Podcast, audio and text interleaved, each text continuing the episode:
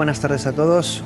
Hoy un programa más, eh, una nueva X Talks ahí, de X Hub con alguien a quien teníamos muchas ganas de entrevistar porque cuando nos planteamos tener una charla con él eran tantísimos los temas que surgían que, que realmente pues, eh, nos parecía apasionante poder tener esta charla, que es la que vamos a tener hoy. Y, y bueno, ya lo tenemos con nosotros, Ramón López de Mantarás. Buenas tardes, ¿qué tal? Buenas tardes, muy bien, eh, gracias por invitarme. Bueno, Ramón, es un placer tenerte y es un placer eh, poder eh, debatir, escuchar tu opinión, visión de, de todos los temas que vamos a, a, plantear. Pero bueno, antes, antes de empezar, para aquellos que no te conozcan, no te sigan, no sepan quién, quién es Ramón López de Mantarás, a qué se dedica, cuáles han sido tus logros y cuál es tu visión, pues de forma resumida, porque es una introducción y ahora entraremos en, en todos los temas, ¿quién es Ramón López de Mantarás? Bueno. Esto para un programa, ¿no? También. Pero... Ya, ya, ya. No, bueno. bueno pues eh, soy una persona que está investigando en inteligencia artificial desde hace un montón de años. Desde hace, cuando digo un montón de años, es tal cual, ¿eh? es, es literal. Porque mis primeros trabajos son de. Pues mi primer trabajo es del 76 o el 77, ¿no? que estaba haciendo mi tesis doctoral en Francia sobre un tema de aprendizaje automático aplicado a, a la robótica, una mano antropomórfica que reconocía objetos o discriminaba objetos simplemente mediante sensores táctiles, con una piel artificial que cubría la mano, como decía, mano antropomórfica. ¿eh?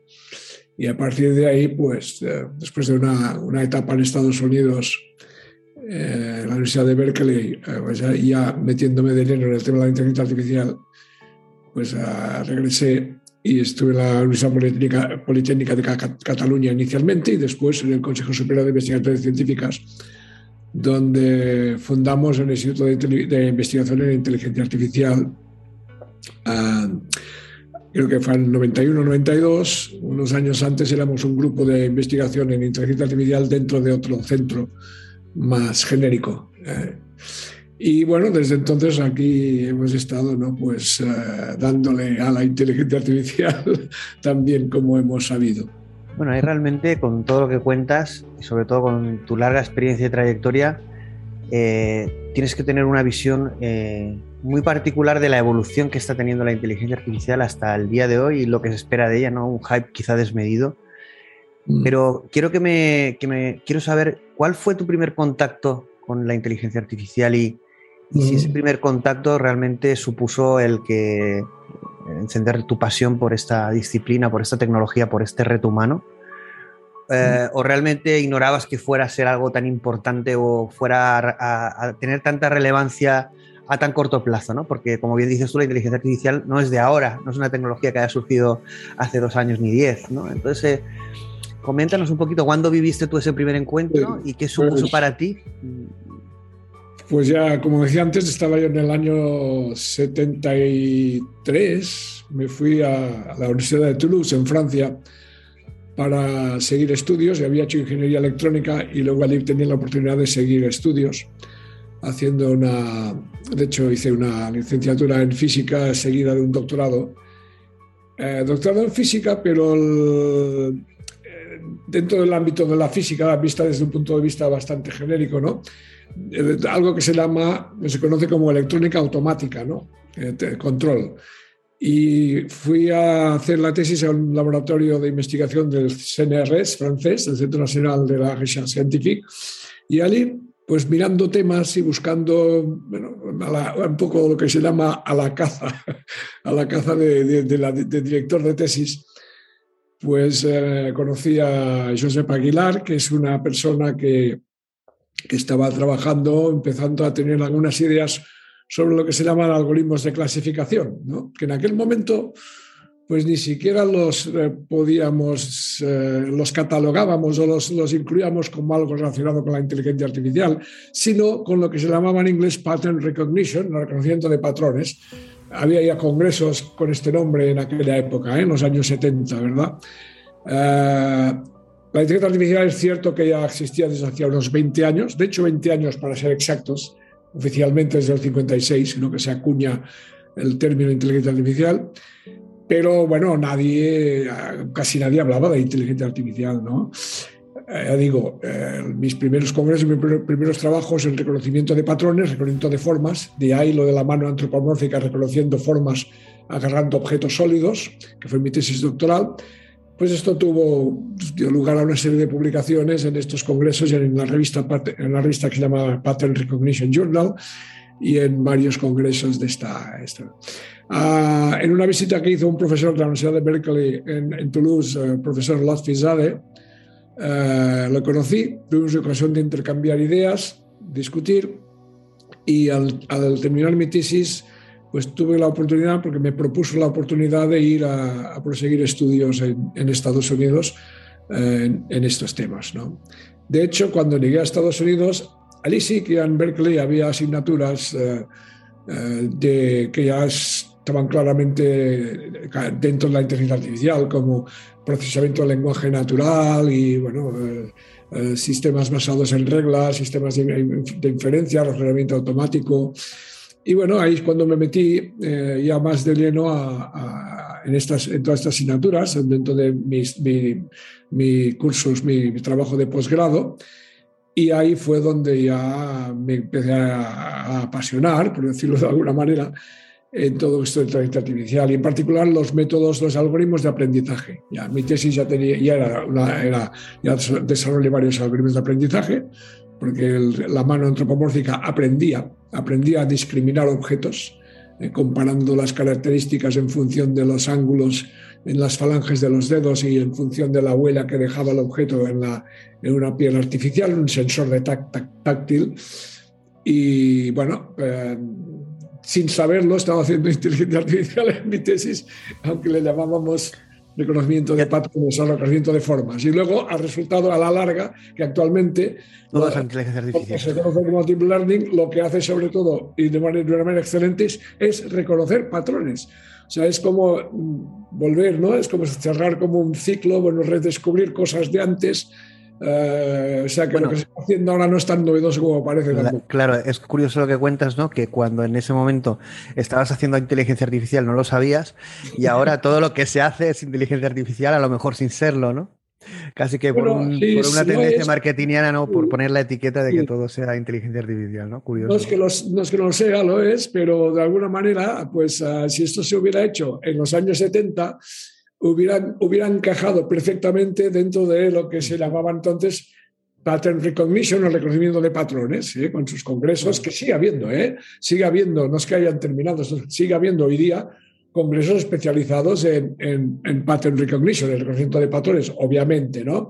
Pero ahora sí que ya están eh, dentro ¿eh? del, del, paraguas, si queremos, de la inteligencia artificial sin ninguna duda.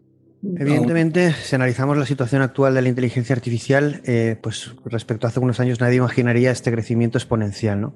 Quizá todo este crecimiento exponencial viene por una situación eh, tecnológica que ha convergido varios factores, ¿no? Los datos, el tema de la potencia, etcétera, ¿no? También, evidentemente, su aplicación práctica y el reconocer pues, que tiene una utilidad y que ese camino, esa inversión, esa investigación va a llevar a, a éxitos. ¿no? Parece que no vamos a vivir otro invierno, pues eso es lo, eso, eso es lo que parece, aunque si el hype es tan alto. Un invierno estricto, no, quizás algún, algún digamos, algún otoño puede ser un poquito lluvioso. Sí, ahora, ahora, lo, claro, ahora lo debatiremos, ¿no? porque sí que es verdad es que se habla mucho de inteligencia artificial general, cuando me acuerdo que un año estábamos debatiendo que era casi, estábamos en el principio de la inteligencia artificial al 0,1 de, las posibilidades que todo esto tenía y ya hablar de inteligencia artificial general y empieza a ser común entre empresas españolas que están diseñando este tipo de sistemas o que se publicitan de esa manera, eh, claro, es, complicado porque, bueno, eh, leyendo algunos de tus artículos, también algunas de las cosas que yo pienso e investigo, vamos a entrar en ese tema de si, si, si apuntamos tan alto no vamos a vivir un otoño o invierno respecto a esas expectativas tan altas. Lo que está claro es que no nos esperábamos tener eh, esta primavera de la inteligencia artificial con un hype y con la inteligencia artificial en boca de todos, ¿no? incluso políticos, eh, eh, bueno, gobernantes, todo. absolutamente. El hype o la explosión que ha tenido esto ha sorprendido a todo el mundo, sin duda. ¿eh? Ha dado a mucha gente también una, nueva juventud, ¿no? Es decir, yo creo que el sector tecnológico eh, está cobrando un protagonismo. ya no me refiero tanto a nivel económico, sino a nivel de, de pasión y de ilusión por desarrollar cosas nuevas, ¿no? En este sentido. Sí, sí, claro. Eh, todo esto, pues, consecuencia, es como una reacción en cadena esto, ¿no? una cosa lleva a la otra y, es verdad que, que, ha habido, pues, eh, éxitos pues, espectaculares en varios ámbitos, ¿no? De, aplicaciones médicas, eh, obviamente en, los juegos, juegos de mesa y, otro tipo de juegos también, tipo de juegos de ordenador, entre muchas otras cosas, ¿no? Y eso ha sido impresionante, sí, sí. claro, es decir, realmente hay, se puede decir, bueno, eh, en, los programas que hemos, estamos analizando lo que es el, estado del arte de la inteligencia artificial a partir del informe Stanford, eh, uno de los, lo que te das cuenta es que lo que es la inteligencia artificial débil o eh, aplicada a un problema concreto, eh, sobre todo enfocada a capacidades humanas, supera eh, en la mayoría de casos los límites ya, ¿no? En algunos casos aún está por debajo, pero es verdad que cuando analizas eh, esta situación comparada a hace unos años, nunca se pensaría esta evolución tan grande, sobre todo en modelos de lenguaje eh, y en otras capacidades, por ejemplo, en reconocimiento de objetos, que hay cosas que ya están superadas. ¿no? Y quizá este primer punto, que es el que yo un poco... con matices, con matices, ¿eh? Sí, sí. Ahora si quieres te voy a dejar.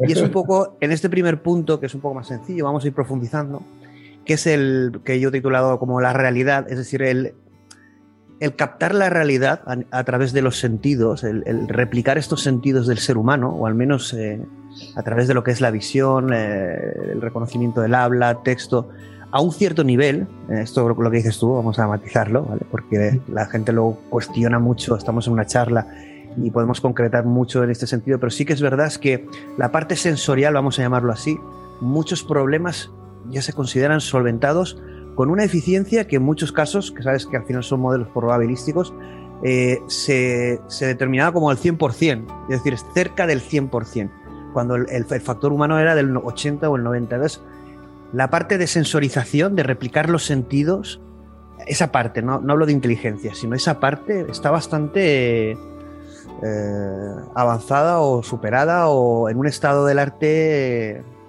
excepcional.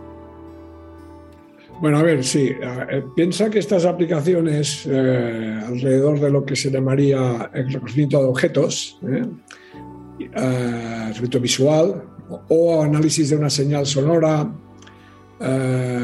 por, por, speech recognition o lenguaje textual, precisamente tiene la característica de que, es, de que la, clave está en, en, descubrir y encontrar patrones, ¿no? Patrones y regularidades. Esto. Y en eso son muy eficientes estos sistemas actuales de, aprendizaje, profundo. Pero hay que señalar que primero, cuando algunos titulares que han salido diciendo que superaban al ser humano, eh, no son correctos. Es decir, nosotros seguimos siendo muy superiores, muy superiores a cualquier sistema de inteligencia artificial, por muy avanzado que esté, reconociendo objetos en un contexto abierto, es de cualquier tipo de objeto. Pero claro, cuando tú dices, no, vamos a conocer objetos de la base de datos de objetos ImageNet, o una base de datos concreta, ¿no? Y son objetos que están allí muy bien, digamos, muy bien eh, representados o, captados eh, visualmente, y se entrenan estos, estos, estos eh, modelos, por cierto, muy complejos ¿no? y muy golosos en cuanto a consumo energético para conocer objetos y en, dentro de los objetos que hay en esa base de datos funcionan muy bien. Pero también hay que decir una cosa, cuando se comparó con personas, resulta que eh, el sistema de inteligencia artificial con que identificara, con que eh, podía dar cinco respuestas ordenadas, aunque el objeto que estaba presente en la imagen esto fuera la quinta respuesta de las cinco, o sea, con la menos probabilidad, eh, si estaba ahí dentro de las cinco ya se daba por bueno. En cambio, el ser humano tenía que, podía dar solamente una respuesta. O sea, no es una comparación que llaman en inglés fair, no es justo, ¿no? Eh, hubo sus trampas en estas cosas. Actual, yo sigo insistiendo en que somos muy superiores reconociendo objetos on the wild, que se dice, ¿no? Así en, general. ¿eh? Sueltas ahora un, robot o, un coche autónomo eh, en, un entorno cualquiera, ¿eh? ya sea urbano o no urbano, y es muy, muy inferior a un ser humano conduciendo el coche, reconociendo, reconociendo, no solo se trata de reconocer, se trata de entender lo que conoces, lo que ves también. O sea, lo que llaman el análisis de escenas, entender lo que está ocurriendo. Esto somos infinitamente superiores a las máquinas, ¿no? Bueno, aquí sería mismo. ¿eh? Bueno, sería otra, parte, ¿no? Que es la, obtención o la generación de un objeto, un, eh, modelo del mundo, ¿no? De la sensorización, esa generación del contexto de, la información relacionada del mundo. Evidentemente, el ser humano eh, lo realiza de una forma eficiente y, y, la inteligencia artificial ahí no entra, ¿no? Pero lo que es la parte sensorial, lo que es la parte fría, no, los ojos, el sistema visual humano es muy superior a la, sistema, a la, visión artificial más sofisticada también. ¿Y por, ¿Y por qué aún así los informes siguen diciendo que supera las capacidades humanas? ¿Mero marketing o...? Marketing está mal, está mal, está mal dicho. Yo tengo un artículo en, bueno, en investigación y ciencia, ¿no? Eh, ¿Cuánto hace ahora? No me acuerdo, en verano de este año pasado, hace dos, ya no recuerdo. Con, todo eso de, la pandemia han pasado, dos años y no nos hemos enterado, ¿no? Creo que hace dos años, que se lo titulé El traje nuevo de la inteligencia artificial. Y ahí pues resulta que va, sigue tan desnuda como el, traje, como el emperador del traje nuevo del emperador de Andersen, ¿no? Eh, y ahí doy, doy ejemplo de estos titulares, titulares, pero del Guardian o de Wired o de MIT Technology Review, que no son correctos, que no son correctos, porque me dediqué a escarbar y a ver realmente cómo se habían hecho estas comparaciones. Y es lo que, te, lo que decía yo antes, dar cinco respuestas o dar una mejor que los humanos, better than humans recognizing objects. Better than humans lo hicieron con un solo humano, una sola persona. Pero el titular hubiera tenido que ser, la inteligencia artificial es mejor que el señor X, donde X es un nombre y un apellido, reconociendo objetos. Pero claro, esto no es un titular. A ver, no es un titular eh, interesante, no dejes que la verdad estropee un titular, ¿verdad? Esto es lo que pasó un poco. Y entonces lo generalizaron a humanos. Es absolutamente falso.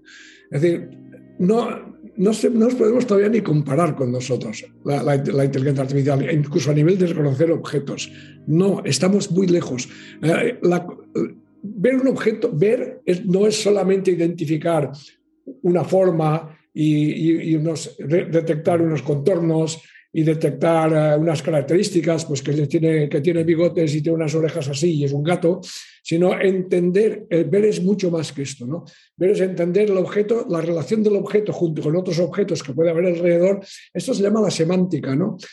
y esto, la máquina está completamente perdida. Y en el lenguaje natural lo mismo. Pero aquí, Ramón. No entienden eh, nada, ¿eh? Ni GPT-3, ni los no, entienden nada. No, aquí, eh, un poco como referencia que leí tu artículo del futuro de las inteligencias artificiales, referido a las inteligencias artificiales fuertes.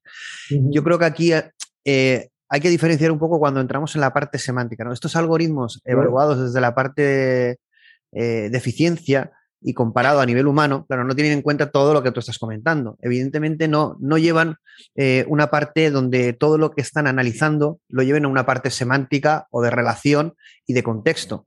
Para nada.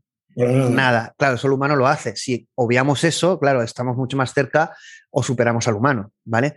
Eh, evidentemente aquí hay una, una, cuestión que tú comentas que yo comparto contigo, que claro, aquí ya hablaríamos de, de generar arquitecturas, es decir, realmente la inteligencia artificial está muy, arquitecturas de cognición, de inteligencia, que, ya se han visto algunas iniciativas este año, como Jen LeCun, eh, bastante sencillitas, también eh, Hawkins, pero bueno, en, otra, en otra línea un poco eh, más basada en, en neurociencia, pero al final realmente todo el proceso cognitivo no es, está compuesto de varias fases. ¿no?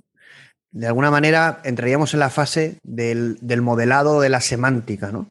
Si realmente también hay campos de la inteligencia artificial que están intentando, pues como tú también comentas en varios artículos, entraremos en el tema del, de razonar eh, eh, o modelar de forma, mm, Bueno, yo lo que llamo, eh, lo he escuchado en algún autor, el generar un modelo del mundo de la información, ¿no? De tal manera que es la que te permite un poco razonar a, primer nivel, ¿no? Independientemente de lo que es la memoria, porque aquí entraríamos de cómo, cómo, funcionamos, cómo funcionamos nosotros, ¿no? Analizamos la información, generamos un modelo, almacenamos parte en memoria, vamos optimizando ese proceso. Esto hay líneas de la inteligencia artificial que también se encargan de ello, porque tú hablas en tus artículos del tema de, de que un proceso, una inteligencia artificial general, Debería tener eh, procesos de percepción, que es un poco lo que estamos hablando, y procesos, y procesos, de representación a nivel de información, ¿no? Esto eh, existe, existen líneas de estudio, ¿no? En este sí, representación del conocimiento que yo creo que y las cosas ya, ya, se va, ya se ve que van por ahí. Se trata de hacer sistemas híbridos que, que eh, combinen combinen este procesamiento de, data driven, ¿no? De, gran cantidad de datos, de patrones de bajo nivel, de bajo nivel cognitivo, lo combinen con, sistemas más, aproximaciones más simbólicas de la, de la IA simbólica de toda la vida, ¿eh? toda la vida que no está ni muerta ni enterrada ni lo estará, sino que vamos, vamos a ver, ya se está viendo que es fundamental, que es fundamental si queremos que los sistemas de inteligencia artificial actuales dejen de ser esas cajas negras con, falta de robustez, que cuando funcionan nadie sabe por qué y cuando no funcionan nadie sabe tampoco por qué no funcionan, y darles la componente explicativa, hacerles transparentes y que sean capaces de hacer razonamiento y, que puedas ver una línea de razonamiento que hay detrás.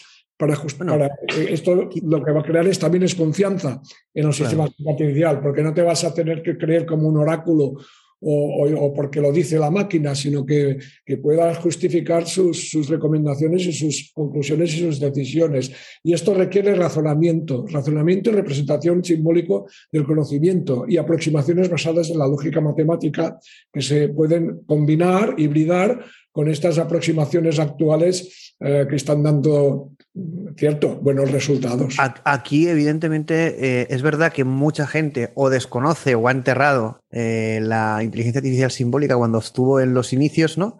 Eh, y se, se, fue por otras vías, pero yo creo que vamos a vivir un resurgimiento necesario, ¿no? Porque si no, va a haber un estancamiento.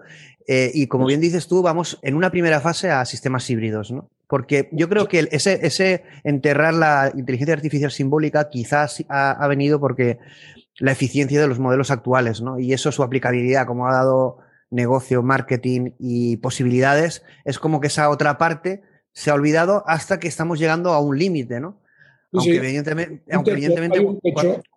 Hay un techo, que para, para traspasarlo, eh, ahora ya se está dando cuenta mucha gente, incluso los más críticos con la inteligencia artificial simbólica, que van a tener que echar mano de ella. Hay trabajos muy interesantes, de Joshua Tenenbaum y otros, ¿no? sobre estas hibridaciones y están haciendo cosas muy interesantes. Y es la, es la en, mi, opinión, es el camino, es el camino a, seguir, ¿no? Para, para, realmente hacer inteligencias artificiales que además, además tengan una cierta, sean algo más generales de lo que tenemos ahora, ¿no?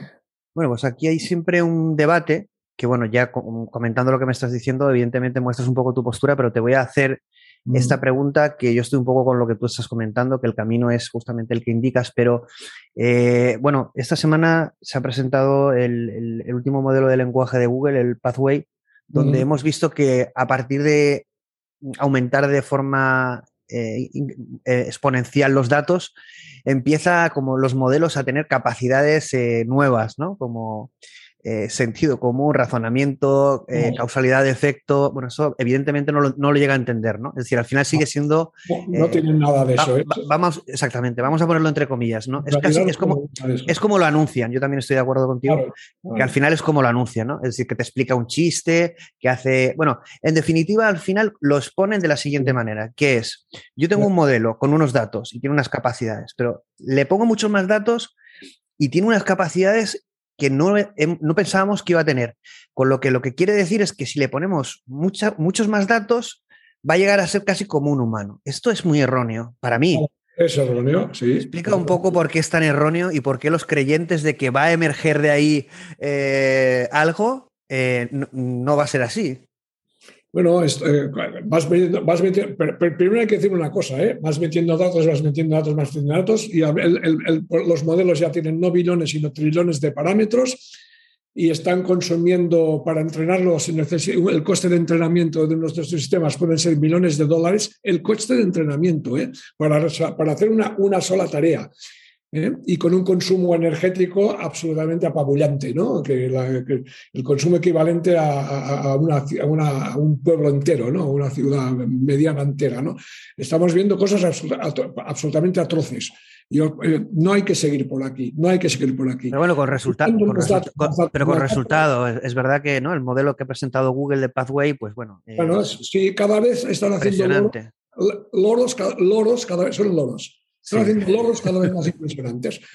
si, si, si, tienes un loro, un loro que le metes una gran, una gran capacidad de cálculo y los tienes ahí machacándole todo el día, bueno, eh, puede, puede aprender a, tener, puede tener un, un, vocabulario brutal ese loro. Tú, lo, tú, lo, tú, lo, comentabas con una frase que me, que me, que, me, gustó mucho, que era competencia sin comprensión, ¿no? Como decía claro, Competencia sin comprensión todo esto. Absolutamente. Como decía el, Daniel Dennett, un filósofo de la de la inteligencia artificial, eh, ¿vale? en su libro From Bacteria to Bach and Back, ¿no? ahí habla de, de, competence without comprehension y, viene, eh, viene a ser esto. Y es que, es que para mí actualmente este tipo de, de inteligencia artificial que se está haciendo tiene muy poco interés. Científicamente tiene un interés mínimo. Porque la, la, pregunta interesante científica es esto, ¿cómo dotar de capacidad semántica, de sentido común a la inteligencia artificial? Y esto es, un muro con el que nos estamos, estamos, dando cabezazos desde el año 56. En el año 56 la comunidad de Dartmouth ya se hablaba de programs with common sense. John McCarthy ya tiene un artículo de los años 60, programs, programs with common sense. Y, ahí estamos, no hemos avanzado casi un ápice del tema del sentido común. Hay un, hay un, bueno, yo cuando he leído algunos de tus artículos eh, para preparar la entrevista, eh, eh, me ha sorprendido lo que tú comentas ahora, ¿no? Que muchos conceptos que me parecen ahora súper novedosos, como lo que comentas, vienen artículos de referencia de hace bastante tiempo, ¿no? Evidentemente llega un momento que como es un campo tan amplio y el tecnológico, es decir, desconoces muchas cosas por mucho que estés informándote al día, ¿no? Entonces son conceptos como lo que dices tú, que sentido común, razonamiento, representación de conocimiento, que eh, debe de tener como una línea, es decir, eh, paralela de desarrollo, ¿no? Es decir, no podemos seguir en la misma línea que estamos viendo estos resultados porque no vamos a sacar de una pera una manzana, es decir, por mucho que forcemos la máquina y pongamos mucha energía, ¿no? Porque aquí entraríamos en un concepto que tú también hablabas en los artículos que me gustó mucho y es el, el que al final, si lo que buscamos es una imitación, una simulación, como decía Turing en, el magazine de la revista de Mind, cuando publicó lo del el, juego de imitación, al final buscaba imitar, ¿no? Simular. Pero claro, no es lo mismo imitar o simular que crear algo que sea eh, lo mismo o en esencia las mismas cualidades, ¿no? Porque al final un modelo de lenguaje parece humano, pero lo que dices tú no deja de ser un pollo sin cabeza. Entonces... No, es que además, además de, son, una falta de robustez enorme, ¿no? no son, incapaces de responder a, a cualquier pregunta que, que implique que haya que, que, haya que, haya que hacer un razonamiento y utilizar conocimientos del mundo de sentido común para responderlas. Y esto, eh, yo he probado sistemas de estos y, son, son, son, son, de un fracaso.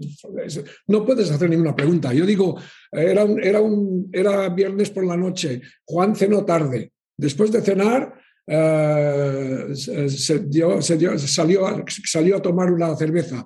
Eh, ya, me dio cuenta que no tenía, no tenía dinero en metálico. Cogió la tarjeta de crédito. Fue a un cajero, al, único cajero del pueblo y se la tragó. Eh, después se encontró con un amigo, fueron a un bar y tomaron unas cervezas. Y cuando regresó a casa estaba alegre. Ahí, cualquiera de nosotros, si yo, te pregunto, a ver, ¿pagó? No, no pagó. En, en todo caso, le fiaron porque, o, pagó el amigo. Eh, ¿Cuándo recuperó la tarjeta? Antes porque, antes yo creo, pero, ahí hay una diferencia, ¿no? Cuando tú cuentas ese relato, eh, un modelo de lenguaje lo que hace es intentar auto, autocompletar o autojustificarse de una forma eh, eficiente, aparentar, aparentar una competencia sin entenderla. Nosotros, a partir de una frase, construimos una historia, un contexto, un. Mm. Eh, es decir, unas relaciones, ¿no? De tal manera que nos permite. Tenemos un discurso, una narración, entendemos las relaciones entre los elementos. Ninguna inteligencia artificial es capaz de hacer esto. Ajá. Entonces, aquí antes, de todas maneras, sí que la línea, bueno, yo creo que hay varias líneas, bueno, que esto es también un sector muy amplio, pero ya hay líneas de, como tú comentas, de generar esas arquitecturas que comentabas de conciencia, donde ya se empiezan a plantear esto, ¿no? Es decir, vale, yo tengo estos modelos, pero yo voy a generar un, un modelo del mundo, voy a tener memoria, voy a razonar bajo esos modelos. Es decir, vamos a, Mm. a algo más simbólico, donde vamos a utilizar diferentes tipos de tecnologías según la naturaleza. Lo que pasa es que aquí me surgen dos preguntas, voy a hacerte la primera, es, ¿realmente la inteligencia qué es? ¿Cómo podríamos determinar que un sistema es inteligente realmente? Porque me estás comentando mm. que eh, estos, estos, modelos de lenguaje no dejan de ser, no son inteligentes porque no tienen ni siquiera un conocimiento o, son conocedores de lo que están diciendo. Por lo mm. tanto, no podemos determinarlos como inteligentes, pero sí eficientes.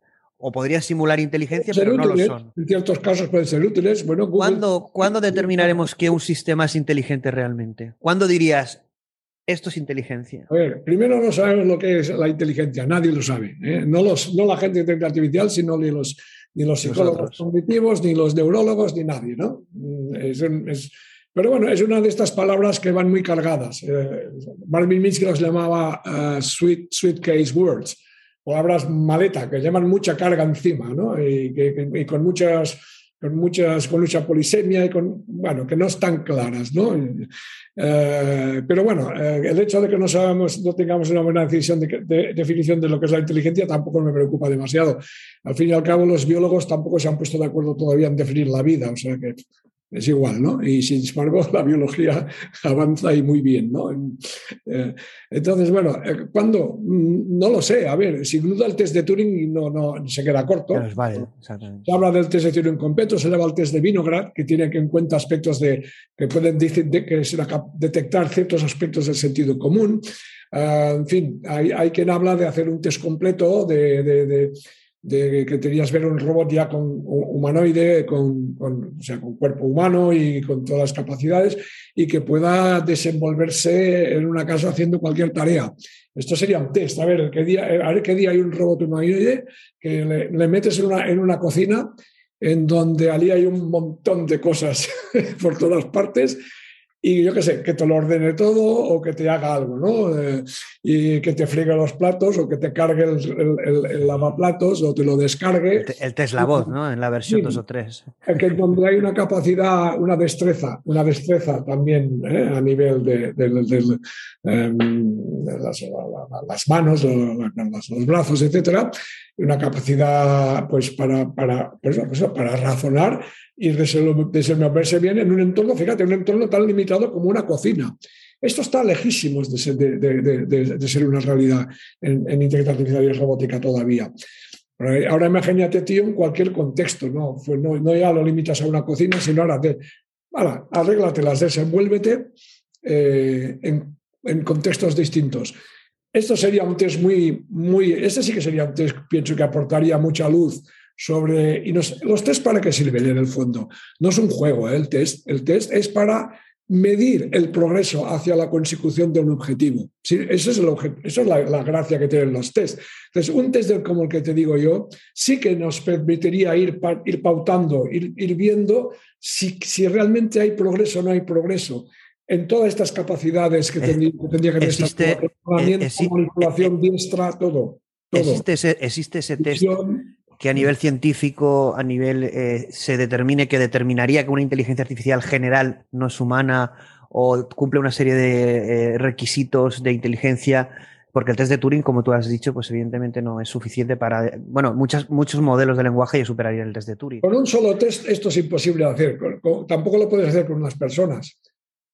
No hay test de inteligencia para las personas. Porque cuidado, los test estos de Binet o compañía o, las matrices progresivas y todo esto alrededor de, la, de que miden el coeficiente de inteligencia, mm, eso no. no aquí aquí sí, que, sí que hay un planteamiento. No sirve, realmente para, para, para, medir la inteligencia de una persona. No lo sabemos hacer con nosotros, no lo sabemos hacer tampoco con máquinas. Aquí nos lleva una reflexión, ¿no? ahora que estamos ahí como en, en pleno fragor de la, del, del razonamiento, y es la inteligencia artificial al final desde hace mm, muchos años, es decir, eh, como tú comentabas en uno de tus eh, artículos o post Descartes, es decir, este ánimo del ser humano de crear vida o replicar al ser humano existe desde hace, pues a lo mejor desde el origen del ser humano, ¿no? Pero bueno, se tiene conocimiento de, desde, años, sí. El mito de Prometeo. Desde años, pero el mito de Prometeo, por ejemplo, ya no sé, ya ser esto, todo. Entonces, realmente nosotros, el objetivo sí que está claro, que es crear, crear, una, crear una inteligencia eh, como la nuestra, ¿no? Queremos ser como Dios, crear algo a nuestra imagen y semejanza, pero realmente no sabemos lo que tenemos que crear, puesto que no sabemos ni lo que es la inteligencia ni lo que nos hace humanos. Porque tú ponías en uno de tus artículos, es algo que, que también me gustó mucho, que, bueno, si Evidentemente llegará un día que yo creo que sí, que generaremos inteligencias artificiales fuertes o generales, pero... Generales quizá fuertes lo dudo, pero generales sí, no son lo mismo, ¿eh?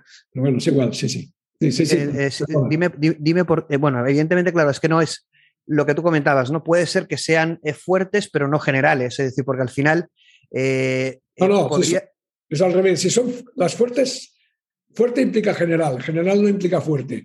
General es que es multitarea, es que se va a hacer muchas tareas, eh, no solamente es específica. Fuerte significa que tiene estados mentales.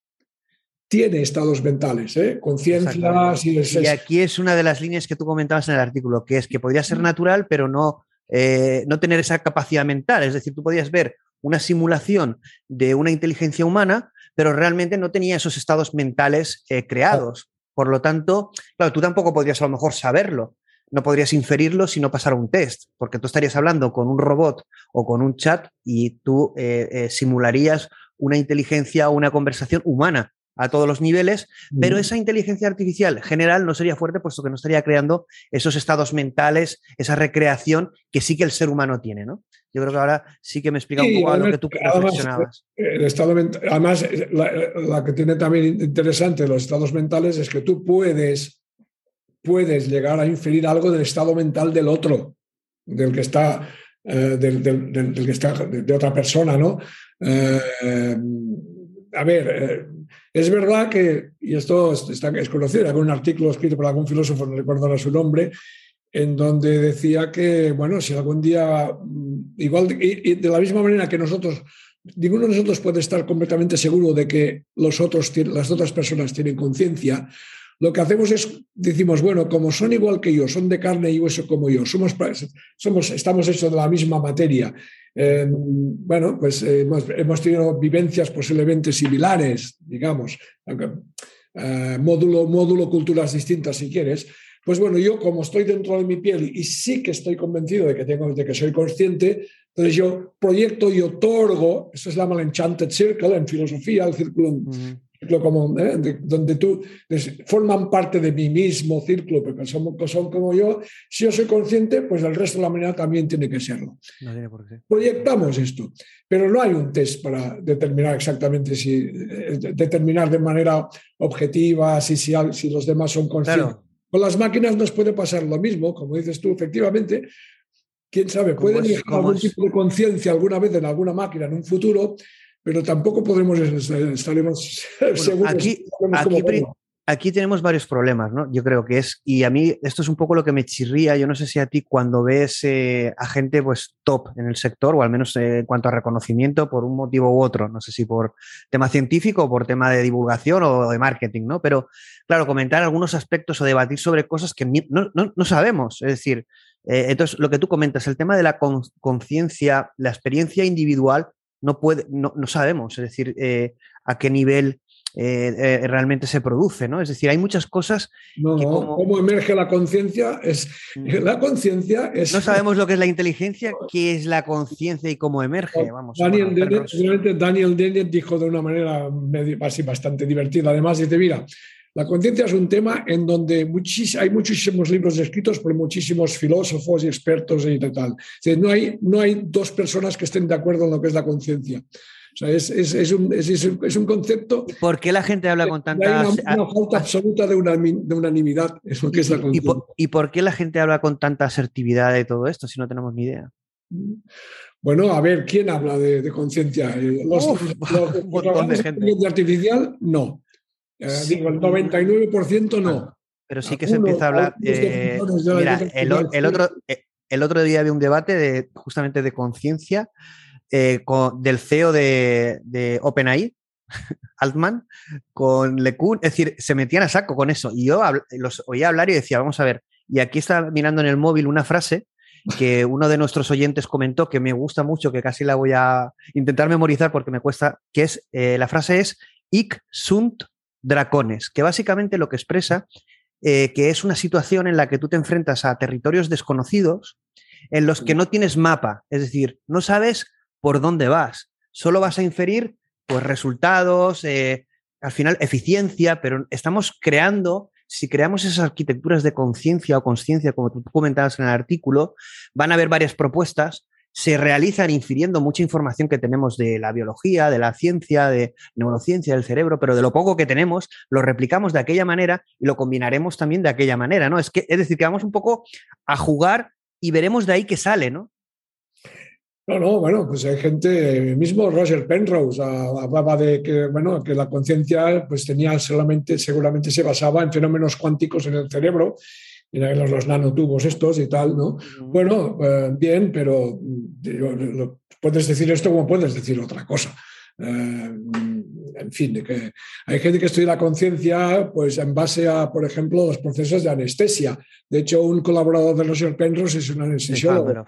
Y, porque claro, pierdes la conciencia, digamos, ¿no? Cuando te, te, anestesian y tal, ¿no? Y de ahí le venía esta, esta, bueno, en fin, todos mis respetos, es una, no me voy a comparar yo con un personaje de este calibre, pero eh, yo no estoy en absoluto de acuerdo eh, en, sus afirmaciones. Eh, de hecho, tuve ocasión de debatir con Roger Penrose en Zaragoza hace muchos años en una mesa redonda sobre el tema de la conciencia, ¿no? Coméntanos, coméntanos ese tema que nos No, bueno, no. ah, sí, es que eso es para titular, eso es para titular, hombre. no, no yo, yo, yo, decía que lo que veía muy que, bueno, ¿no? que no veía en absoluto claro que, que la conciencia pueda, pueda, pueda emerger en base a la tecnología actual que tenemos basada en el silicio y, que, bueno, que posiblemente si algún día alguna máquina tuviera conciencia tampoco nos, tampoco nos daríamos cuenta, tampoco lo podríamos comprobar. No tiene por qué ser humana, ¿no? Es decir, eh, ¿no crees que a lo que, eh, a lo que nos vamos a encontrar en esta situación de ir sin mapa, pero con una tecnología que está demostrando su capacidad con similitud a lo humano, no digo que sea humano, ni que sea inteligente, pero sí que produce como ese vértigo al ver los resultados y sobre todo muy eficiente, que al final eh, sí que emerja, no digo poniendo más datos, sino haciendo arquitecturas de conciencia, como bien decías tú, eh, algo similar al humano, aunque no lo sea. Y quizá debamos de decir, bueno, conciencia tipo B, conciencia tipo... No Sí, podría ser, no lo sé, pero claro, eh, no sabremos seguramente lo que es ni... Llegaremos un poco a la situación en que lo pasará... Escudriñar tampoco. Lo que, lo, que pasa en GER, que al final un poco, aunque sepamos que es artificial y que no es inteligente, empaticemos más con estas inteligencias no humanas que con el propio ser humano. Eso ya, nos, pasa. Ahora, Eso ya pasa ahora, ¿no? El hecho de, de proyectar eh, empatía y afectividad incluso hacia, hacia máquinas o hacia objetos completamente, completamente absurdos que no tienen nada que ver ni siquiera con la informática, con la ciencia artificial. O sea, nuestra, nuestra capacidad de proyectar hacia objetos, eh, el animismo, ¿no?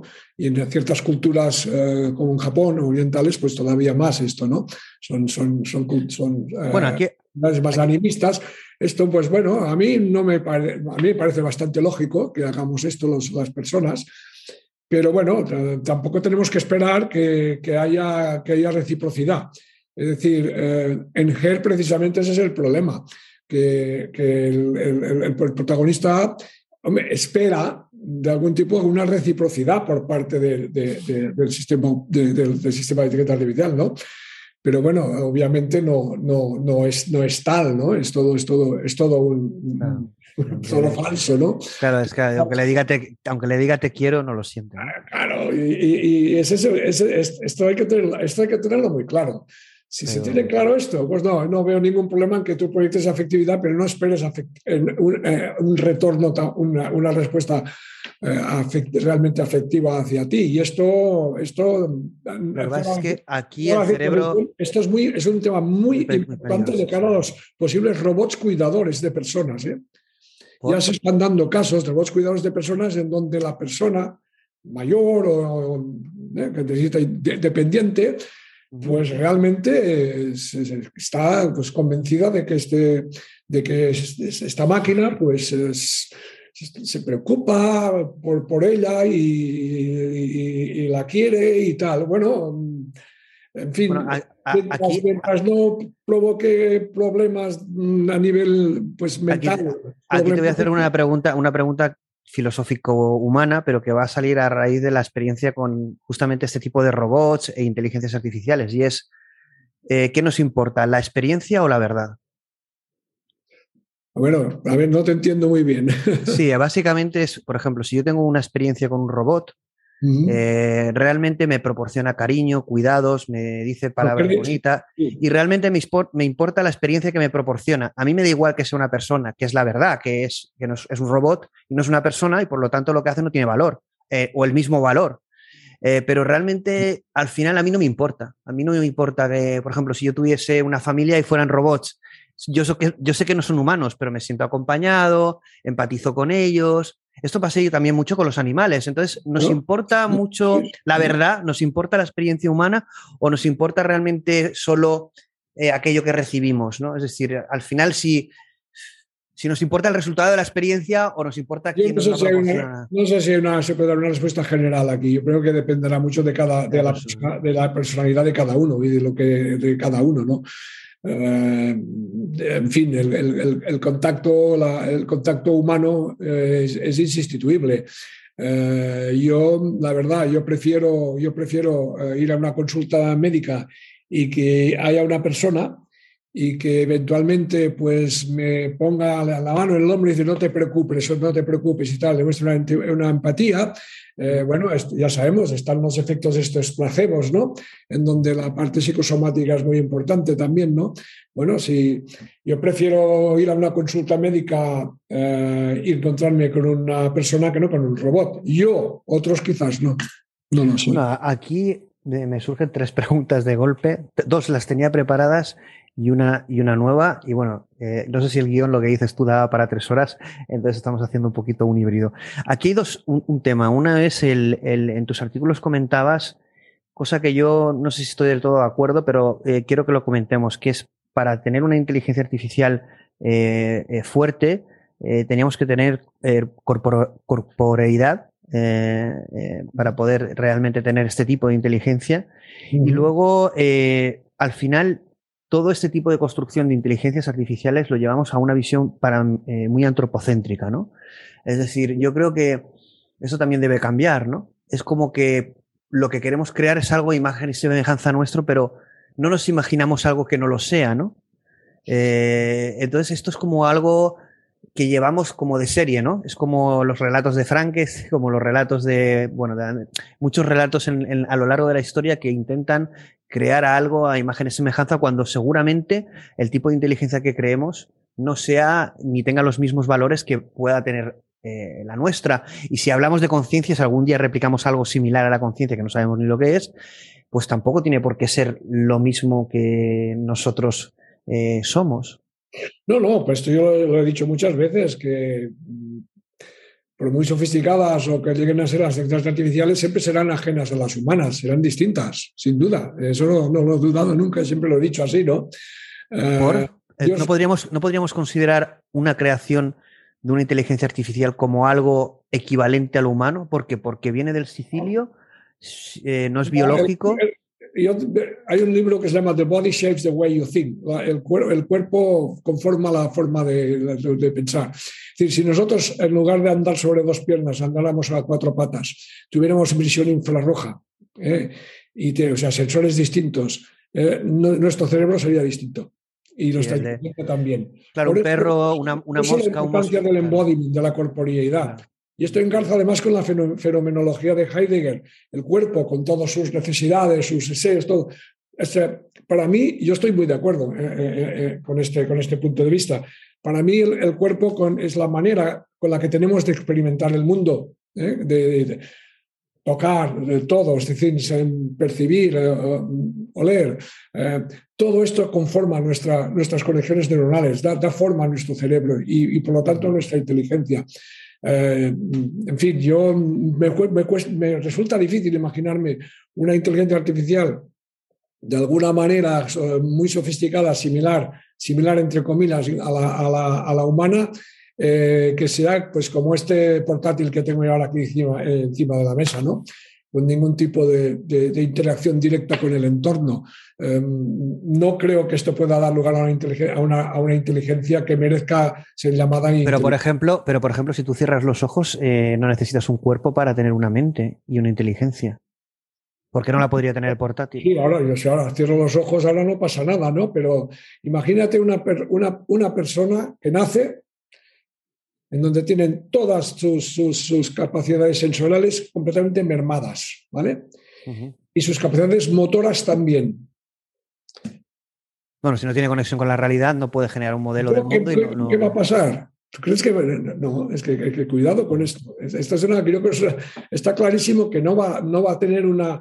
A ver, no, no, no puede tener un, un desarrollo cognitivo hay una vinculación, hay una vinculación. De la psicología del, desarrollo. No va a tener todas estas experiencias. Algo habrá, obviamente, si tiene un cerebro funcional, pues sí, ah, no sabemos qué es lo que ocurrirá allí dentro. Ah, ciertas capacidades supongo que, captará, pero si no puede ni oír, ni ver, ni, ni nada, ni nada, nada, ni moverse, ni nada, nada, nada en absoluto, para mí es como muy claro que será algo muy distinto a, a, nosotros. Está muy vinculado. Parece que es un ser, es un ser vivo, un ser humano, ¿eh? Claro, entonces la, inteligencia está muy vinculada, como bien dices tú, en eso sí que estoy de acuerdo. Al final el cuerpo eh, modela, modifica y parametriza cómo nosotros concebimos el mundo y la experiencia. ¿no? Entonces, no es lo mismo un perro que una mosca, que un ser humano. Eso ya modeliza cómo percibimos todo.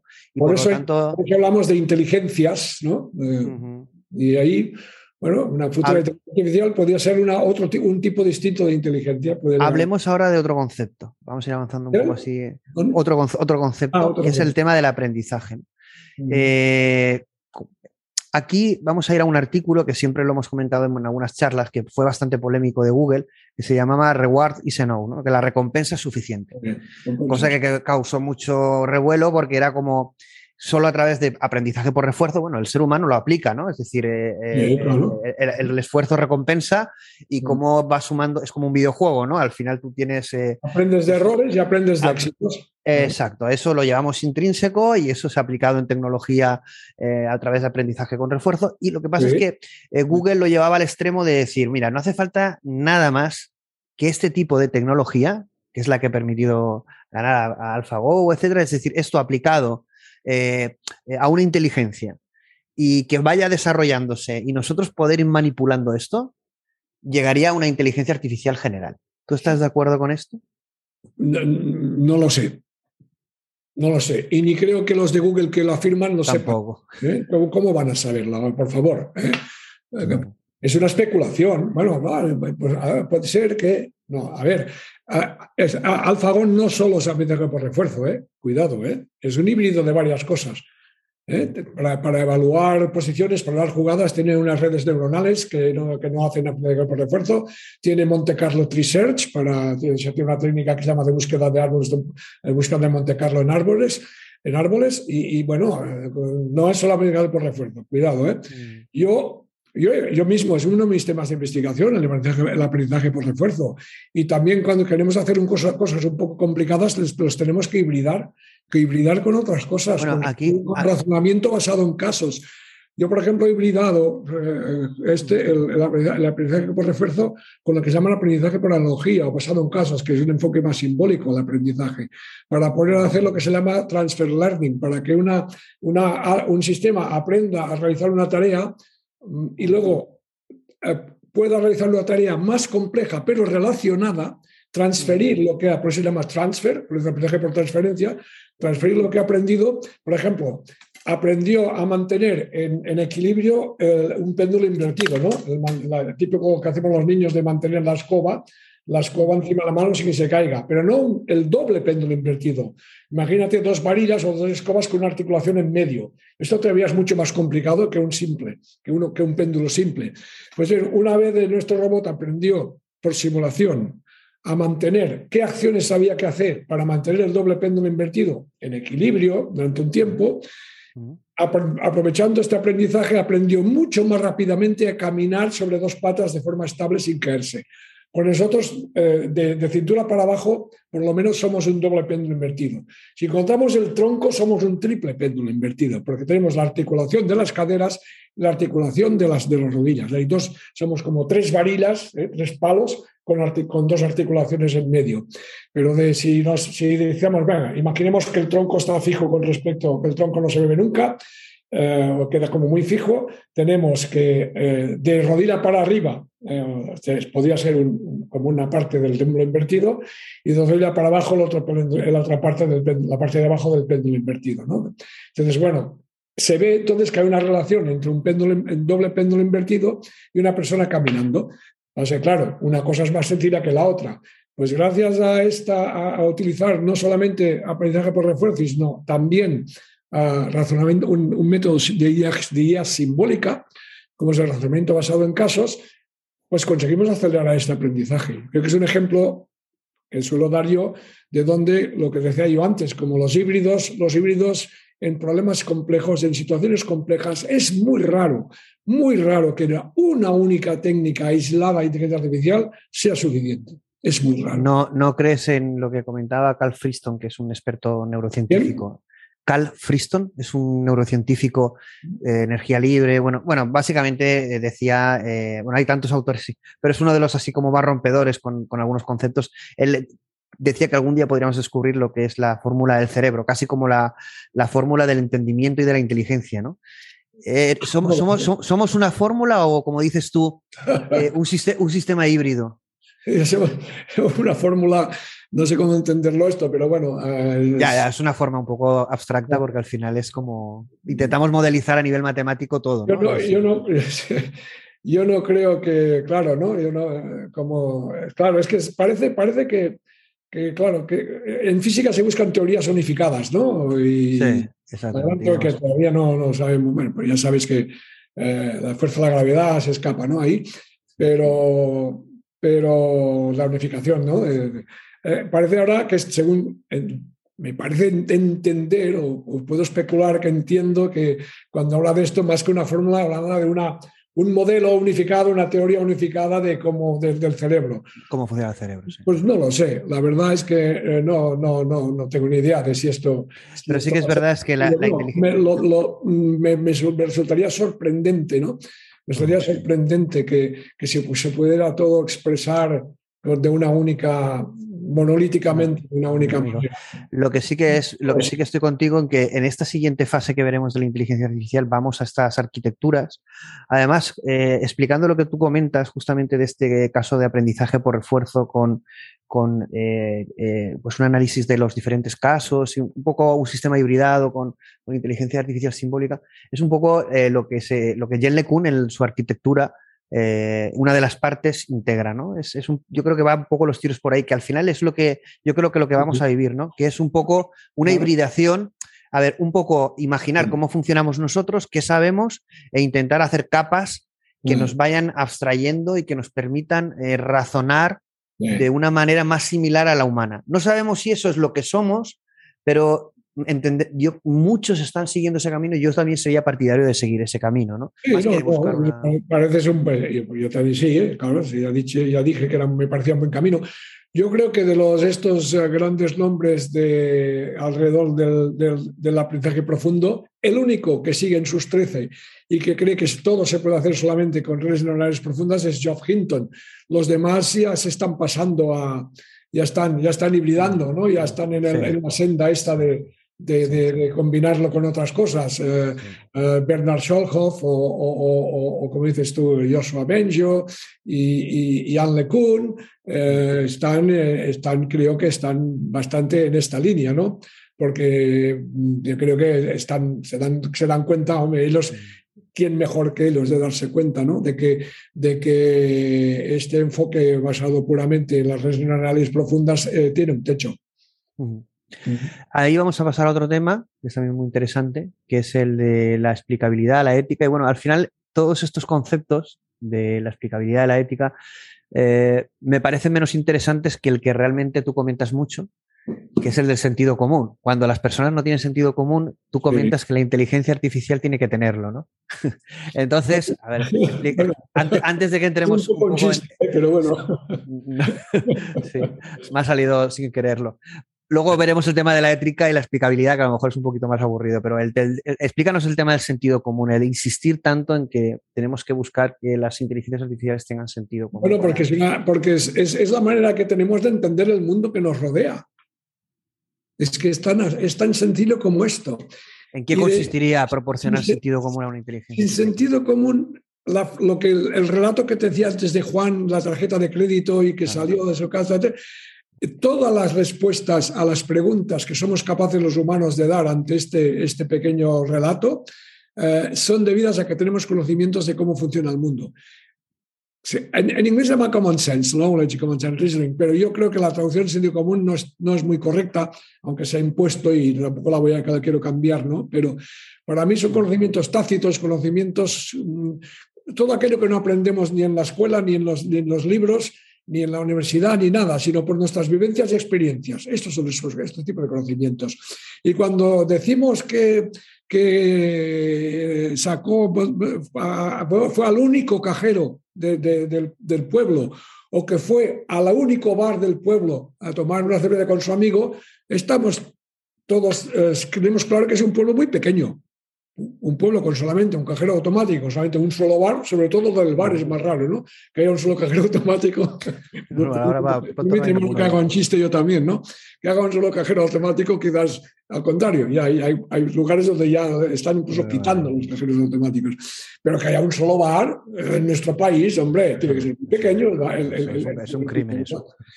Pues esto, o que, no, o, que no puedo recuperar la tarjeta hasta el lunes porque sabemos que las entidades bancarias centran el fin de semana y que cenó tarde el viernes y por lo tanto salió muy tarde por la noche y tenía que estar cerrada la oficina, si es que hay una oficina, si, es que suponiendo que no, solo, que, que no haya solamente un cajero y no haya ni siquiera oficina donde te atendan personalmente. En fin, que cuando volví a casa estaban alegres. ¿Por qué estaban alegres? Bueno, porque sabíamos que, que la cerveza tiene un contenido alcohólico y que el alcohólico tiene ciertos efectos sobre las personas, ¿no?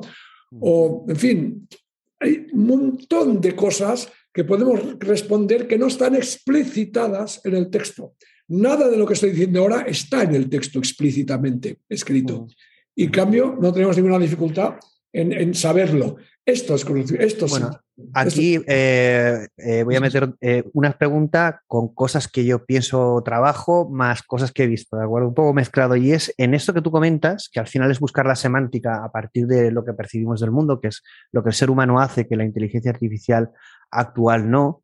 Eh, aunque ya empiezan a verse movimientos en este sentido. Aquí entran dos factores muy interesantes que son también, desde un punto de vista técnico, algo más eh, normal, pero también desde un punto de vista filosófico siempre ha sido muy interesante, que son dos cosas. El, tiempo, ¿cómo interpretarías el tiempo en, en, toda esta, en toda esta problemática? y la memoria, ¿no? Porque al final la memoria es algo separado de lo que es el, el, modelo del mundo que vamos creando y generando, ¿no? Es a diferentes niveles. ¿no? Eh, eh LeCun, por ejemplo, en el, modelo de arquitectura de conciencia, podríamos llamar así, o de eh, arquitectura de inteligencia artificial general, sí que también lo separa, pone el, modelo del mundo y luego hay una memoria. Claro, nosotros en ese modelo del mundo que vamos teniendo no tenemos toda la memoria almacenada, ni siquiera la que está optimizada. ¿no? son como dos cosas distintas. Y aquí el tiempo juega un papel eh, bastante importante. ¿El tiempo en qué sentido? ¿El concepto de tiempo desde el punto de vista filosófico o cómo juega el tiempo en qué? ¿En la memoria o en...? Bueno, bueno aquí habrían dos, dos, dos, preguntas. Una, que bueno, una me parece más interesante que la otra. Una, a nivel práctico, ¿el tiempo cómo jugaría eh, a nivel de razonamiento y de sentido común en, en modelizar todo eso?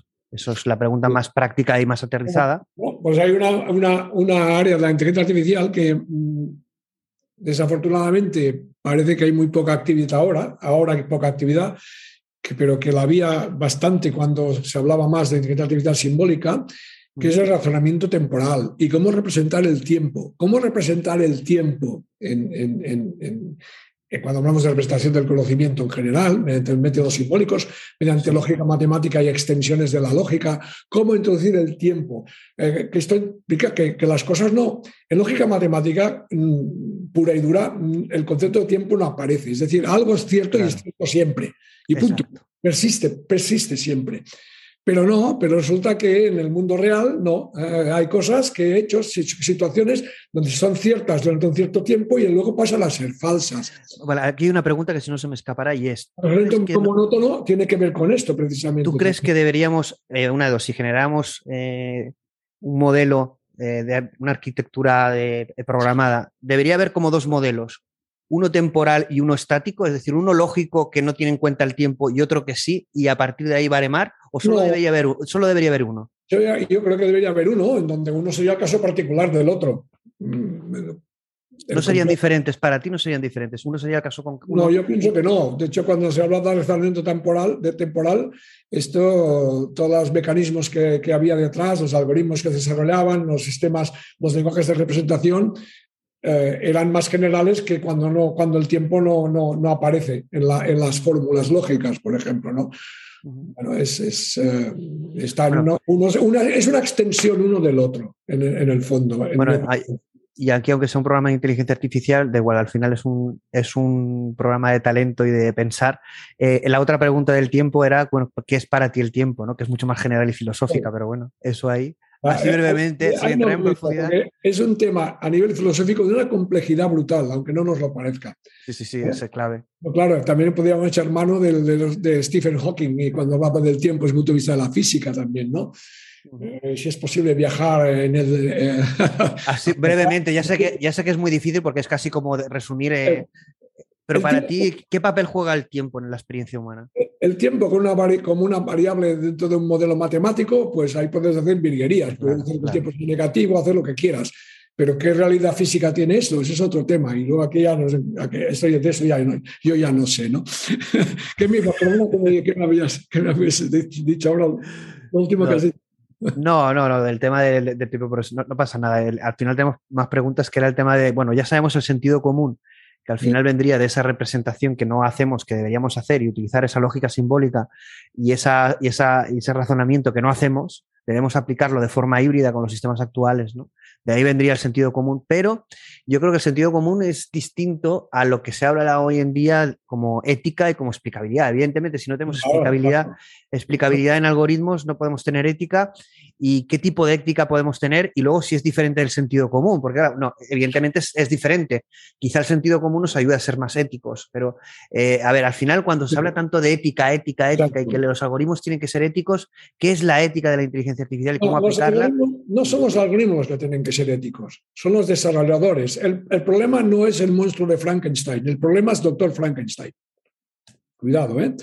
Yo soy, eh, de hecho, escribí un artículo en La Vanguardia no hace mucho eh, que se titulaba así, ¿no? Sobre el doctor Frank, del, problema, el problema no es el monstruo de Frankenstein, eh, donde argumentaba que ninguna de las dos aproximaciones que se están intentando dar para introducir, introducir ética eh, imbricar ética en, el software, eh, en el coche autónomo, lo que sea, eh, yo esto está condenado al fracaso. Primero, porque la ética no es algo genérico y universal. Totalmente. Entonces, bueno, el coche que, que, construye el coche, que lo quiere vender solamente en una pequeña parte del mundo y, o tendrá que cambiarlo completamente, adaptar. Además, ¿cómo? ¿Cómo? ¿De dónde captará? ¿Qué es lo que tiene que hacer? Es, es, o sea, escribir reglas programar explícitamente reglas éticas en una máquina se ve que no funciona. Porque no, la, casuística es enorme y ahí no, no terminas nunca. Siempre te dejarás cosas fuera y siempre las cosas que gustarán a unos y a otros no. Otros dirán, bueno, pues hacemos que la máquina aprenda. todos los coches conectados en, red, conectados a Internet. Entonces tú tienes, imagínate, eh, montones de coches circulando por el mundo que están aprendiendo. Pero claro, cuidado, están aprendiendo, en la fase de aprendizaje no es el coche quien es autónomo, sino que hay un conductor humano. Y lo que están recogiendo es continuamente, continuamente sin parar todas las acciones que hacen los seres humanos. Imagínate esto multiplicado por millones de coches en el mundo. Entonces, bueno, todos están aprendiendo, todo se sube, aún se centraliza, todos estos datos se centralizan en, en un cloud, la nube, el cloud computing, y hay un algoritmo que detecta lo que hacen las personas. ¿Qué aprenderá este, esta máquina o este coche? Aprenderá lo que es más común. pero no necesariamente lo más común es lo más ético. Este es el problema de que ahí nos fallará la aproximación Machine Learning para dotar de ética, en este caso al coche autónomo, a una máquina en general.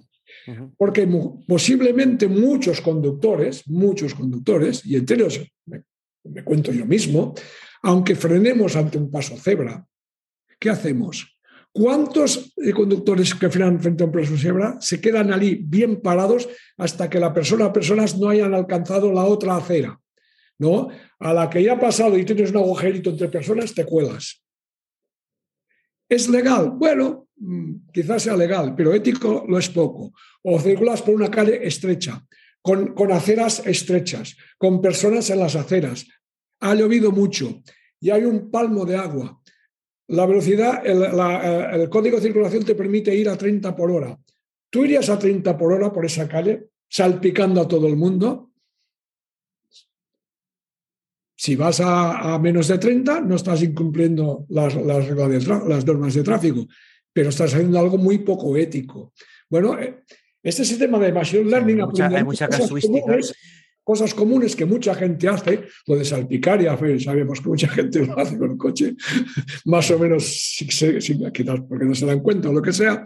Entonces, el, coche autónomo aprendería cosas que no son realmente éticas, pero son comunes. Bueno, ahí tendríamos que ir hacia una... Ejemplos, ejemplos nos pueden ocurrir muchísimos más, ¿no? Por eso mi argumento es que no hay que ir por ahí.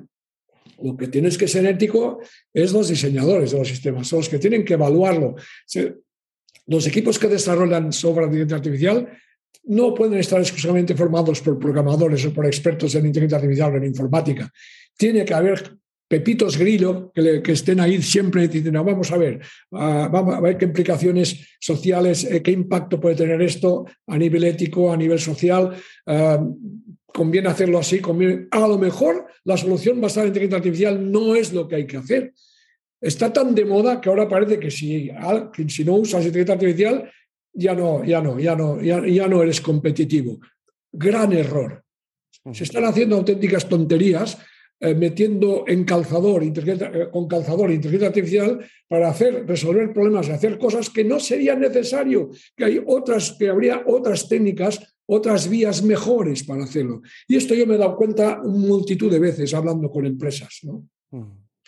Cuidado con esto, ¿no? Entonces, bueno, lo que hay que hacer es formar personas, esto es educación llega, lo siento, pero es la única solución que veo, que, es que no es a corto plazo, vale, de acuerdo, es el gran inconveniente que tiene, pero hay que, por eso cuanto antes empecemos, mejor. Los ingenieros tendrían que tener una formación muy fuerte, muy fuerte, no solamente los informáticos en general, en aspectos éticos.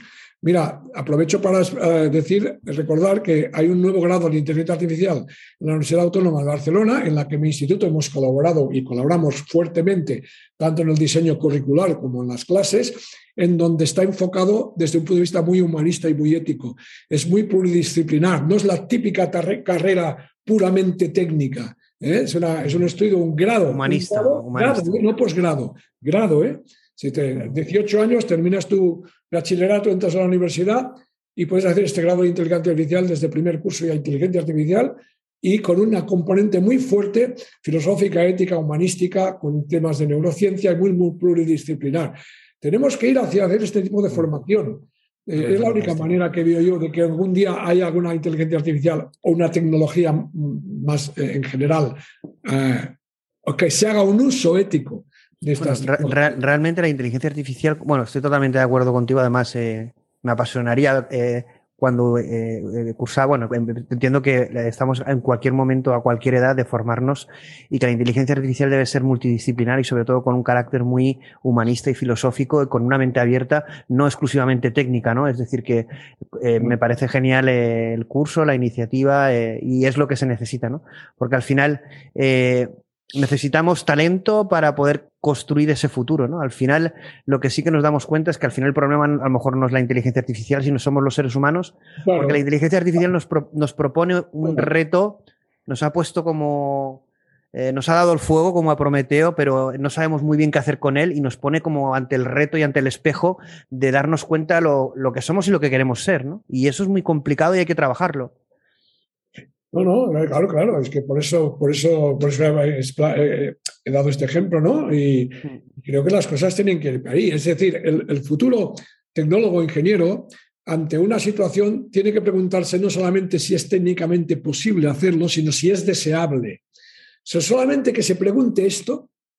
Lo que pasa es que, Ramón, ya, ya, habríamos avanzado algo. Ramón, pero en un mundo tan inhumano y tan competitivo, eh, ¿hay opción para esto? Bueno, esperemos que sí, ¿no? Yo no, yo soy optimista. espero que sí, claro.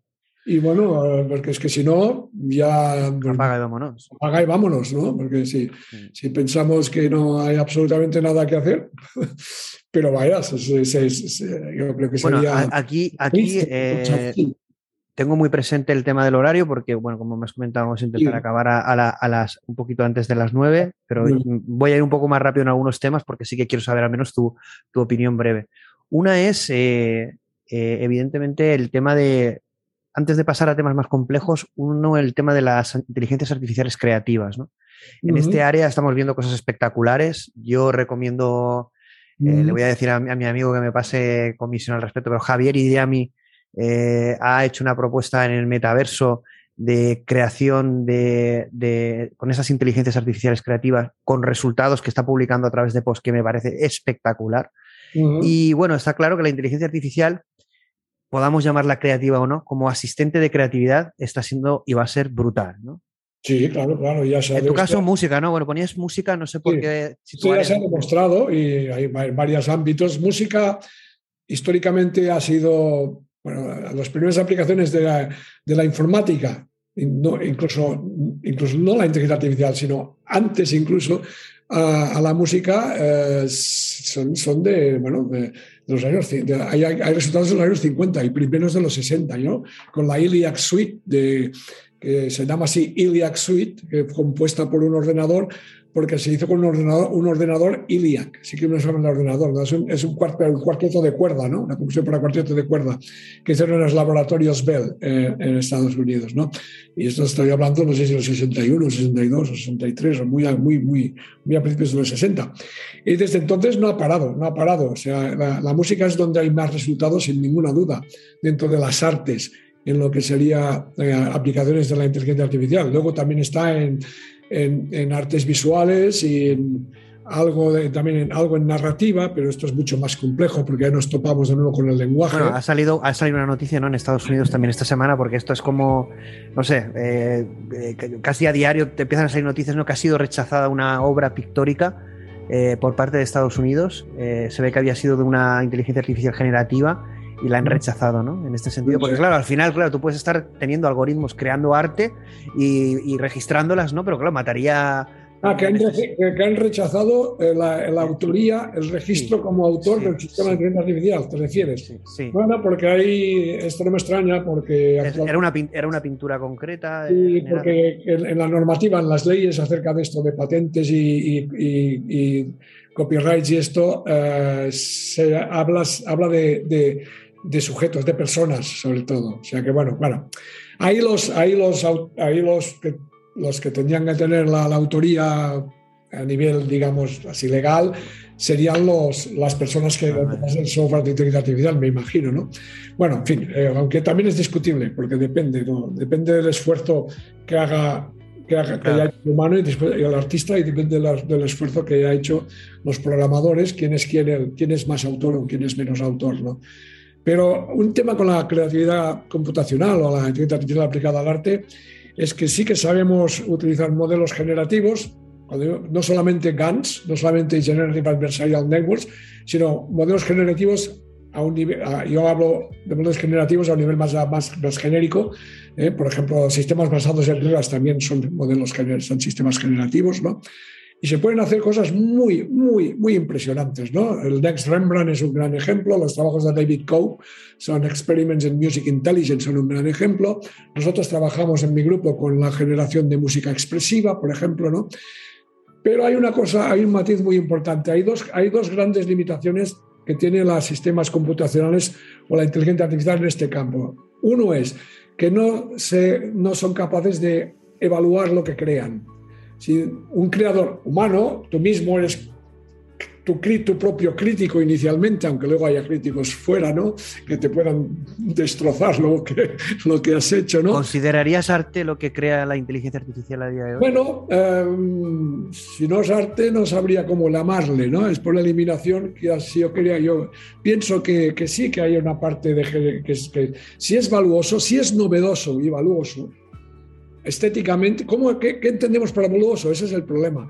Y es que cuando tú, eh, un sistema de inteligencia artificial que demuestra un teorema matemático o hace una conjetura matemática nueva, ahí sí que es más fácil su, validación, su evaluación del interés el teorema es correcto o no es correcto. O sea, aquí la, evaluación, y esto lo, harán, lo hará la comunidad matemática, igual que un matemático humano. Cuando tú demuestras un teorema, tú crees que puede ser que te contenga errores. Cuando, Andrew, cuando Wiles demostró el, el, último teorema de Fermat, eh, había errores y pasaron años antes de que no fuera aceptado como tal, como un teorema realmente demostrado eh, por la comunidad matemática. Bueno, con las máquinas pasa lo mismo. Ya pasó con el teorema de, los cuatro colores, en donde la intervención de la máquina ha sido fundamental para hacer un estudio final de una serie de casos que quedaban por comprobar y que la máquina no los pudo comprobar porque manualmente era prácticamente imposible todavía hay matemáticos que ponen en duda que esto se, que sea una demostración válida de que puedas colorear cualquier mapa de, países en donde nunca dos países que compartan frontera tengan el mismo color y con cuatro colores esto es suficiente. O sea, son ejemplos de, me he hecho un poco un paréntesis para intentar explicar que en el caso de las matemáticas eh, el, concepto de darle un visto bueno, una evaluación, decir esto es correcto, es bastante claro. Pero cuando entramos en música o en artes visuales, aquí es mucho más subjetivo. Y, bueno, eh, esto ya depende de cada uno, ¿no? Y, sistemas a que se el sistema de inteligencia artificial que genere música y él mismo seleccione entre varias posibilidades, y a lo mejor genera 10 o no sé cuánto, montones de, de, composiciones distintas y que tenga su criterio, que tenga criterio propio la máquina para descartar unas y no descartar otras, y descartar unas y no otras, este es un gran problema, la, eh, la autoevaluación. Otro gran problema es romper reglas. Las máquinas no rompen reglas. ¿eh? Las máquinas no, inventan un estilo. Una máquina no, como hizo Schoenberg con la música tonal o los cubistas cuando rompieron la regla eh, de que había un solo punto de fuga en, en una obra de arte, ¿no? en un cuadro. ¿no? esto es romper reglas, es cambiar las reglas que, hasta entonces estaban vigentes, cambiarlas por reglas nuevas o, quitar las reglas. ¿no? La regla de que hay una tonalidad central en la música dodecafónica o serial o de, de Schoenberg, pues fue romper, fue una regla. El equivalente de esto en máquinas no tenemos la más mínima idea de cómo se puede hacer. Es decir, no esperemos que una máquina rompa reglas e invente, invente un estilo musical nuevo o invente un, un, estilo pictórico nuevo. Lo que sí hará es generará composiciones en un estilo dado, ya conocido, y pueden ser de una belleza absolutamente impresionante. Y de hecho hay, hay composiciones muy bonitas, muy bellas estéticamente, y cuadros también muy interesantes estéticamente. Esto sí que lo sabe, hacer. Tanto, cuidado, el grado de creatividad del más alto nivel, del genio, entre comillas, que rompe reglas, no sabemos cómo hacerlo. Vale, nos quedan dos preguntas y ocho minutos. Venga, vamos por ellas, que sí que me interesa mucho la opinión sobre, sobre ellas. Uno es eh, emulación del cerebro. Eh, neurociencia, evidentemente, como tú comentas, eh, la inferencia y la aplicación de toda la información, que desconocemos mucha, pero cada vez más, como tú comentabas también en los artículos, eh, bueno, nuestra replicación en redes neuronales del funcionamiento del cerebro mm. eh, ha dado muy buenos resultados, pero es muy deficitario y es muy incompleto y cada vez aprendemos más, ¿no? Bueno, ahí no, quiero, no queremos entrar en profundidad, pero la pregunta en concreto es, eh, vamos a sacar más información, vamos a inferir más cosas y las vamos a, implicar, a, aplicar en inteligencia artificial seguro. El, camino, el camino no, se ha acabado aquí. Claro. No, los avances de neurociencia siempre son muy interesantes de seguir de cara a la inteligencia artificial, ¿no? no hay ninguna duda. Ya hace muchísimos años eh, David Marr eh, que trabajó uno de los grandes de la, de la visión por computador, pues se basó en resultados de la neurociencia, del sistema eh, visual del, eh, humano, para desarrollar algoritmos que funcionaban la mar de bien. ¿eh? Se sabe que en el cerebro hay, hay partes del sistema del, del cortes visual que están especializadas en detectar líneas rectas, segmentos, curvas, puntos, en fin, movimiento, ¿no?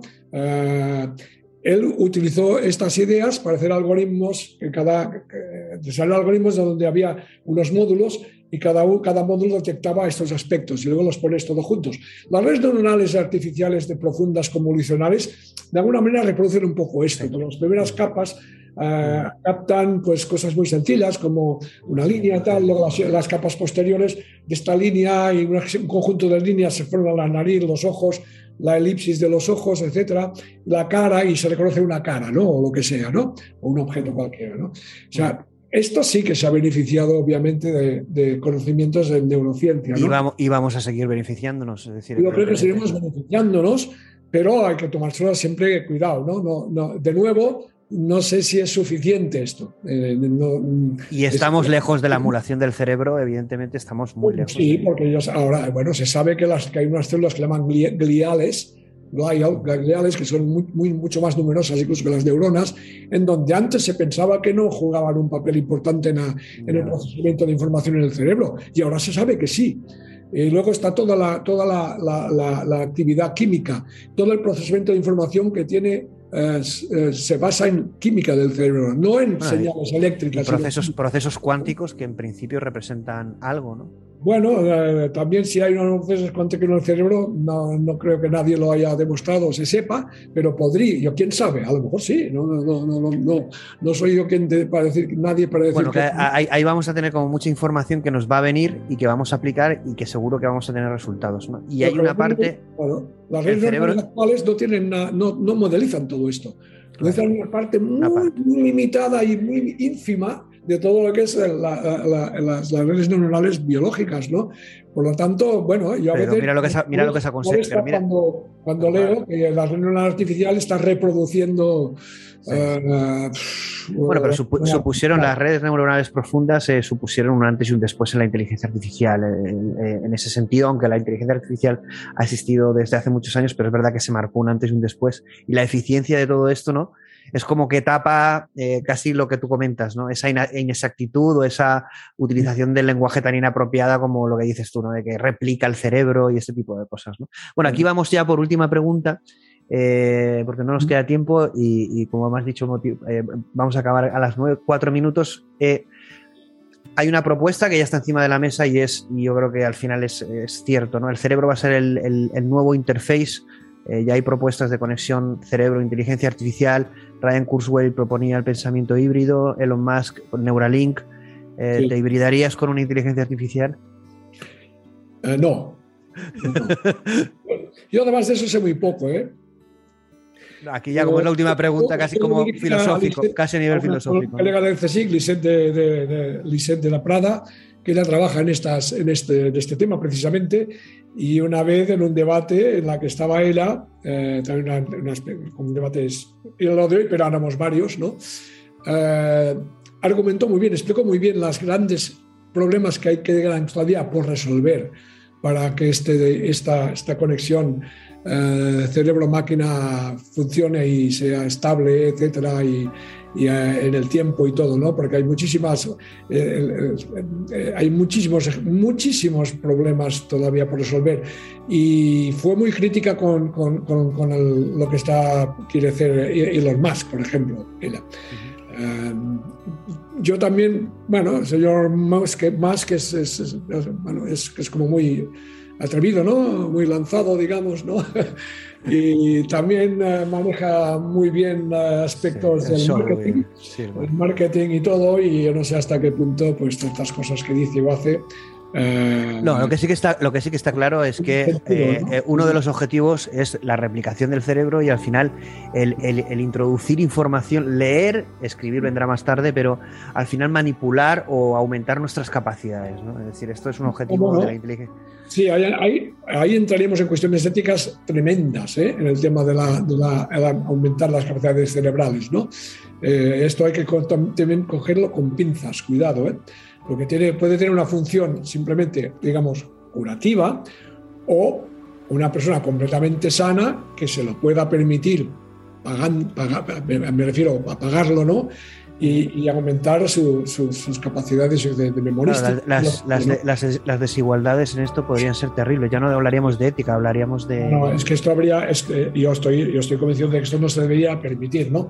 Pero bueno. aquí, aquí, como último mensaje ya, queda un minuto es eh, evidentemente los peligros de la inteligencia artificial eh, sería un tema aparte, pero eh, para acabar de forma positiva, ¿qué, futuro nos espera a corto plazo?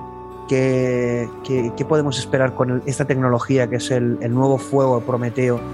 que se espera transforme la humanidad.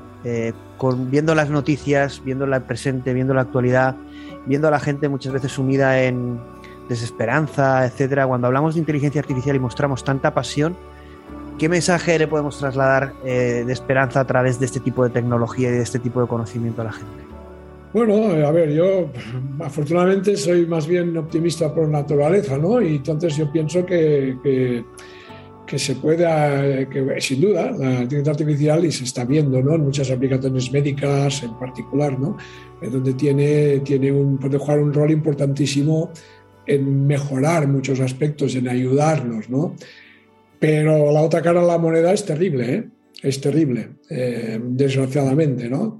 No solamente mm, estoy pensando en armas autónomas, pero podría pensar en muchas, en otras cosas también, ¿no? Temas de privacidad, temas de, de control masivo de la ciudadanía, con más que estamos viendo ya, ¿eh? que estamos viendo, esto no es ciencia ficción. Uh, en fin, uh, bueno, pues tendremos que hacer una llamada, como tú has propuesto, que me ha gustado mucho, el curso que estáis proponiendo, pero igual que ese curso, ¿no? una llamada al ser humano, a que estamos en un momento para ir a la acción, ¿no? A la acción es luchar por un futuro eh, mejor. Si no, Queremos, un futuro como muestran los capítulos de la, los capítulos de la serie Black Mirror, pues eh, algo, algo, algo, hay que, algo tendremos que hacer, ¿eh? porque se está abusando mucho de la digitalización, eh, toda, esta, toda, esta, economía de la persuasión, eh, de la atención, de, tenerte enganchado lo máximo posible a un, a un, a una web o a, uno, a un teléfono para, eh, porque esto da mucho negocio, porque se, basa en cuánto tiempo estás enganchado a, una web en particular o, o, un navegador o lo que sea y los ingresos que hay por publicidad detrás y todo esto, eh, eh, es terrible, es terrible que haya algunos de los cerebros más brillantes del mundo están dedicando su tiempo a, a, averiguar cómo hacer que estemos más tiempo todavía delante de una pantalla. Ahí realmente yo creo que el cambio vendría cuando eh, el ser humano se diera cuenta de su potencialidad en positivo, ¿no? con esta tecnología y con otras, y no lo empleara en someter una parte de la población a la otra, ¿no? Sino en ser, eh, en, en, aumentarnos el, impacto, pero es verdad que por lo que estamos viendo, eh, yo comparto contigo que hay un gran peligro. Creo que vivimos en el momento de, o cambiar las cosas o vivir un futuro. hay que dejar la, Y no hay que dejar la bestia suelta, hay que regular pues vamos a dejarlo. Estoy convencido que hay que regular. Hay que regular, también hay que evidentemente dejar una cierta libertad, pero evidentemente, como bien dices tú, hay que tener un control sobre lo que se crea, hay que darle una dirección, una estrategia, y como bien has dicho tú, es eh, un enfoque humanista, ¿no? Y no podemos dejarlo suelto y esperar que sucede, porque yo creo que con esta tecnología nos podremos llevar una sorpresa, y lo que tenemos que llevar son sorpresas positivas y agradables y bueno, eh, pues nosotros un poco conocedores de esta tecnología, pero en tu caso mucho más, con tu experiencia y trayectoria, pues que sirvas de, sirvas de referente. Creo que esta charla va, a gustar mucho a la comunidad por todos los temas que hemos tratado, también por tu figura. Eh, y, un poco vamos a ver las respuestas. Pero ha sido para mí un placer tenerte, un placer hablar de estos temas. Y, bueno, esperamos contar contigo pues más veces. Muchas gracias, el placer también ha sido mío, sin duda. Un abrazo, Ramón. Hablamos. Un abrazo.